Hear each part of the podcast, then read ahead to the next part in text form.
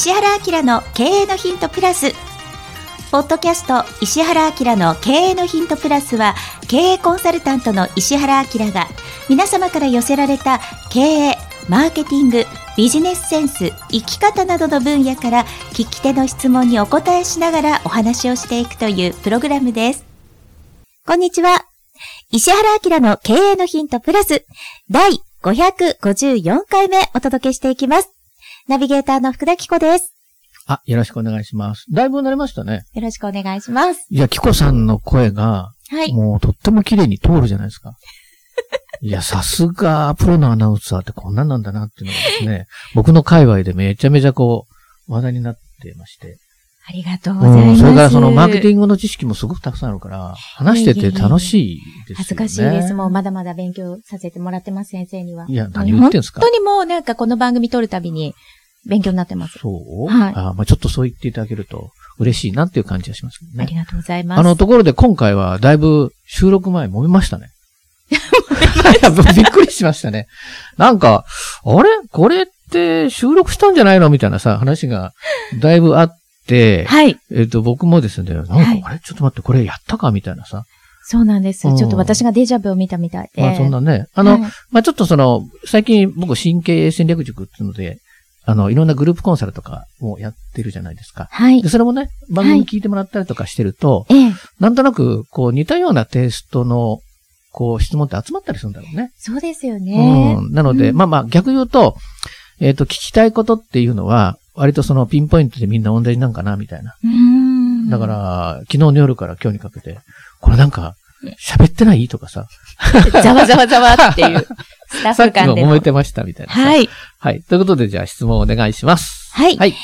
え今日の質問は、鍼灸接骨院経営の方からいただいています。はい。いつもご指導ありがとうございます。アンケートについて教えていただきたいです。はい。患者さんの満足度を知り、うん、サービスの改善をするために、アンケートを実施したいと考えております。なるほど。で、その際の質問として、一、うん、つ目が、ご家族やご友人に当院を進めたいと思われますか？というのと、二つ目が、うん、当院を推奨していただく可能性を上げるために、どのような点を改善すればいいと思われますか？なるほどね。うん。質問をしたいと思っています。はいはいはい、その他、どのような質問をしたらいいか、アンケートの際の注意点、結果の活かし方など、ご教授いただけますと幸いです。よろしくお願いしますと、いただきました。なるほどね。はい。なんか僕って、ちょっとさ、あの天の弱、天の弱っぽいとか あると思います、先生。だから、こういう質問いただくと、うん、あの、実はこういう質問の意図っていうのを探りたくなっちゃう。はい。ですよね。だから、多分この方は、えっ、ー、と、なんていうの？うん、意図としては、うん、紹介をいっぱい出してほしいんだろうね。そうですよね。ねだから、なかなかこれストレートな質問で、これしたらお客さんどういうふうに思うのかなってこうちょっと引いちゃうようなストレートな質問で。まあまあ、だ逆逆に言うと、それだからこの、なんつうの、ポッドキャストに投げてくれたことは良かったって思いますけど。そうですね、そうですね、本当に。ご家族やご友人に当院を進めたいと思われますか、これ普通さ、はい。お客さんが、はい。あのー、まあ、フラットに、はい。どなたにももし聞くとして、はい。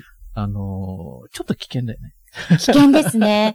だって、その、先生、だって、同意見だよね。先生、これ、質問されたら、うん、先生は、なんて答えますか？僕？はい。いや、僕はすごい気に入ってれば、いや、もちろんもちろんって言うんだけど、うん、いや、例えば、その、まだ日が浅いとかね。うん、微妙だったりとか。数回だったりとかすると、うん、なかなかすごい質問する先生やなとかさ、うん、なかなかすごい質問する、この、なんだ、えっ、ー、と、新旧接骨院だなとかね。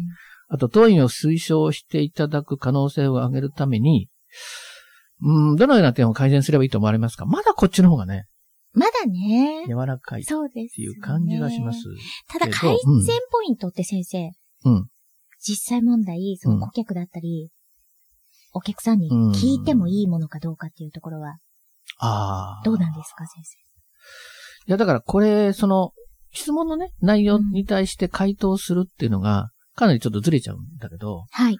多分この先生、この経営者の方が、本当に聞きたいことと、うん。それをそのアンケートっていう、その、えっと、なんつうの？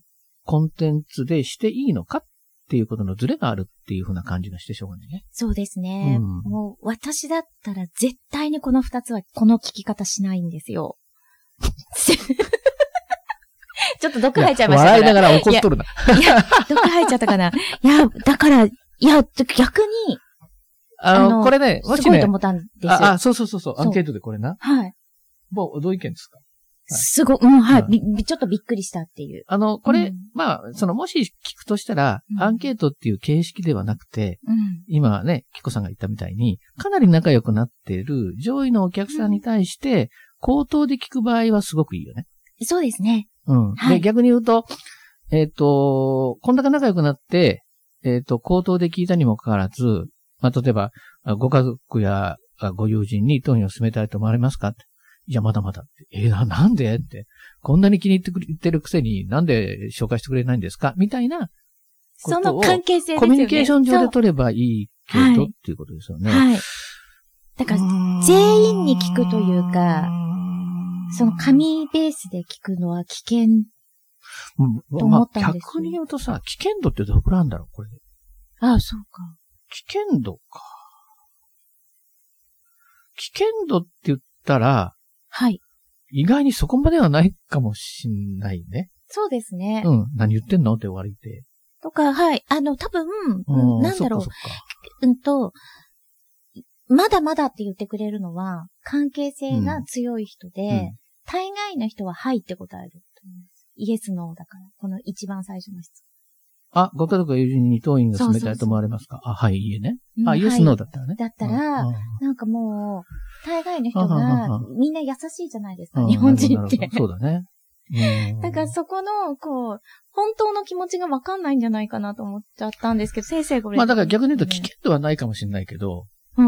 あのーこの人の意図としているところには到達しないんだねっていうことですそう。紹介してもらいたいっていう。んだからもしアンケートを取るとしたら、はい。え個人アンケートを取るべきで、うんあの、コミュニケーションがすごく取れてて、何でも話ができるようになって、まあそうだね、最低3ヶ月、はい。半年。で、一番いいのは何かっていうと、実際にその人が、えーっと、家族とか友人とかに紹介した人に、どういうふうに紹介してもらってますかっていう話ね。あるいは、えーっと、ものすごく仲良くなってるのに、紹介してくれてない人に対して、え、なんで紹介してくんないのっていうような、その身近なところからやった方がいいかな、っていうことでしょうね。はい。ですよね。もう、本当にそう思います、先生。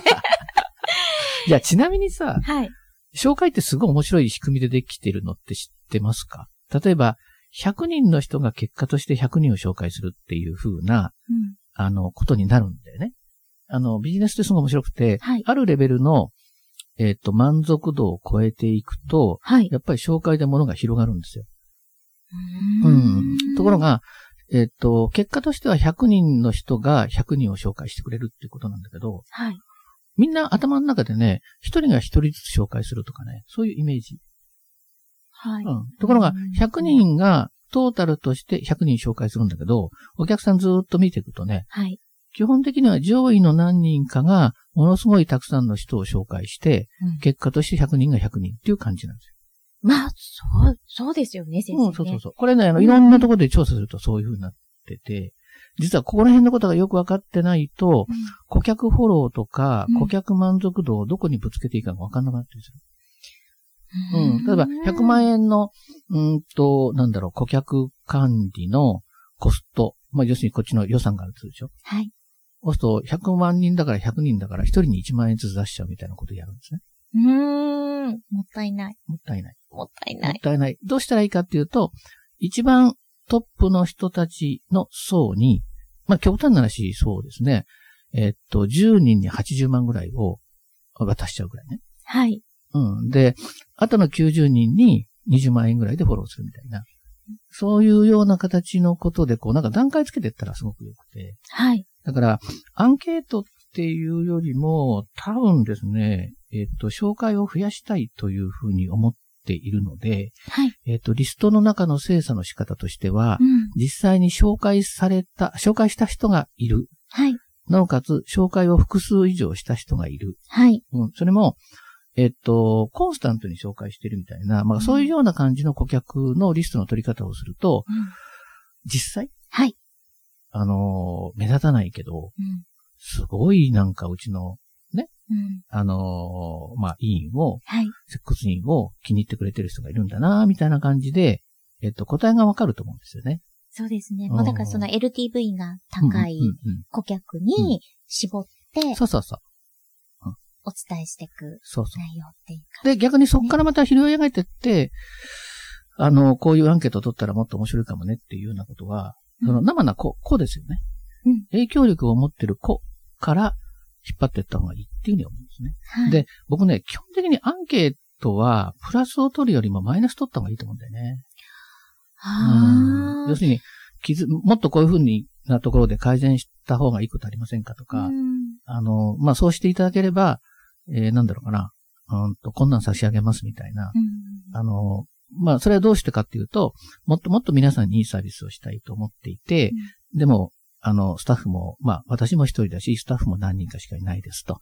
その中で、えっ、と、大勢のお客さんをこう接客していく中で、もっとこんな風になったらいいんじゃないかっていうアイデアをもう広く取らせていただいて、うんで、それ言って方、言ってくれた方には、本当にその、俺もしたいし、みたいな感じで、マイナスを拾い出すようなアンケートの方が役に立つような気がするね。